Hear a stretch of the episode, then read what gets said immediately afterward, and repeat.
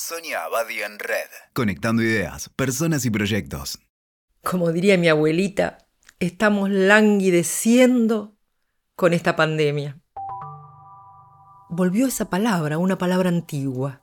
Hace unos días el New York Times publicó una nota del psicólogo Adam Grant que intenta ponerle nombre a un estado emocional que nos afecta a partir de la pandemia. Lo define con la palabra languidez. Una de esas palabras que casi no usamos y que significa flojedad y decaimiento. En la literatura romántica del siglo XIX se hablaba de languidecer, la mirada lánguida de la seductora, la actitud lánguida de alguien reclinado en un sofá y también la languidez de alguien enfermo y débil. Grant lo describe así. Se siente como si uno estuviera pasando los días sin rumbo, mirando la vida a través de un parabrisas empañado, una sensación de estancamiento y vacío. Pero además, Grant afirma que con el tiempo ese estado puede llevar a un cuadro de depresión. El artículo de Adam Grant ha sido retomado por varios periodistas en estos días que pusieron el acento en alertar a la comunidad de que la languidez puede ser el camino hacia una depresión severa y aquí viene mi preocupación. La depresión es el resultado de interacciones complejas entre factores sociales, psicológicos y biológicos. Y sin duda las circunstancias adversas como el desempleo las experiencias traumáticas o esta misma pandemia pueden ser el disparador de esa enfermedad, pero no son la causa. Cuando pensamos la languidez como una consecuencia de la pandemia, estamos hablando de un factor externo que produce desmotivación en personas sin predisposición a la depresión. Digo esto porque me parece peligroso confundir un estado que es consecuencia de una crisis mundial con una patología específica.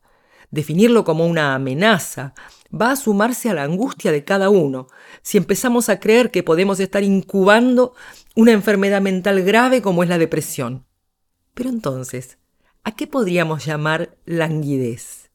Quizás sea solo un conjunto de sensaciones y emociones variadas agrupadas con un nuevo término.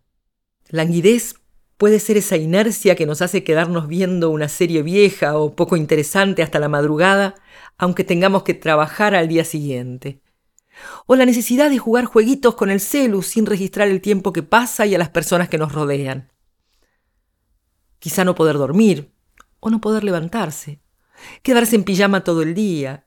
Son situaciones inquietantes para nuestra vida interior y para nuestras formas de relacionarnos, pero no se pueden definir como depresión.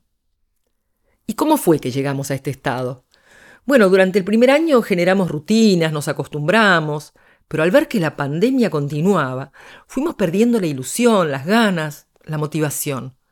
Ahora nos cuesta más concentrarnos, se nos acaba el entusiasmo y perdemos energía. En este segundo año estamos más agotados, entregados, cansados de la vida que nos toca llevar. Todavía angustiados, pero más resignados, nuestros días transcurren entre el agotamiento y el aburrimiento.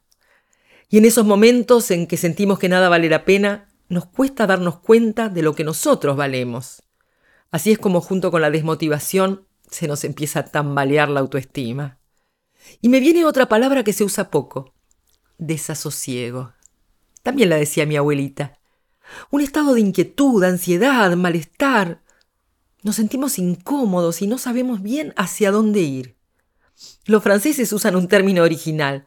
Dicen estar déboussolé. Para ellos, la boussole es la brújula. Por lo tanto, estaríamos desbrujulados. En realidad, el estado COVID, si se lo puede llamar así, se parece más a un duelo genuino por lo que estamos perdiendo. Tiempo de vida, crisis laborales y económicas, la tranquilidad, la seguridad y en algunos casos hasta un ser querido.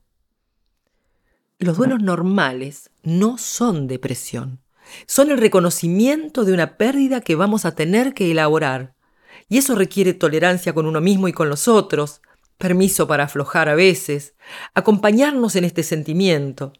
Así, sin prisa, pero sin pausa, se van procesando los micro y macro duelos. Tranquilo, gente, Esto es muy duro de pasar, es difícil, duele, da miedo, pero no nos condena a la enfermedad mental. Escuchaste Sonia Abadi en Red. WeToker. Sumamos las partes.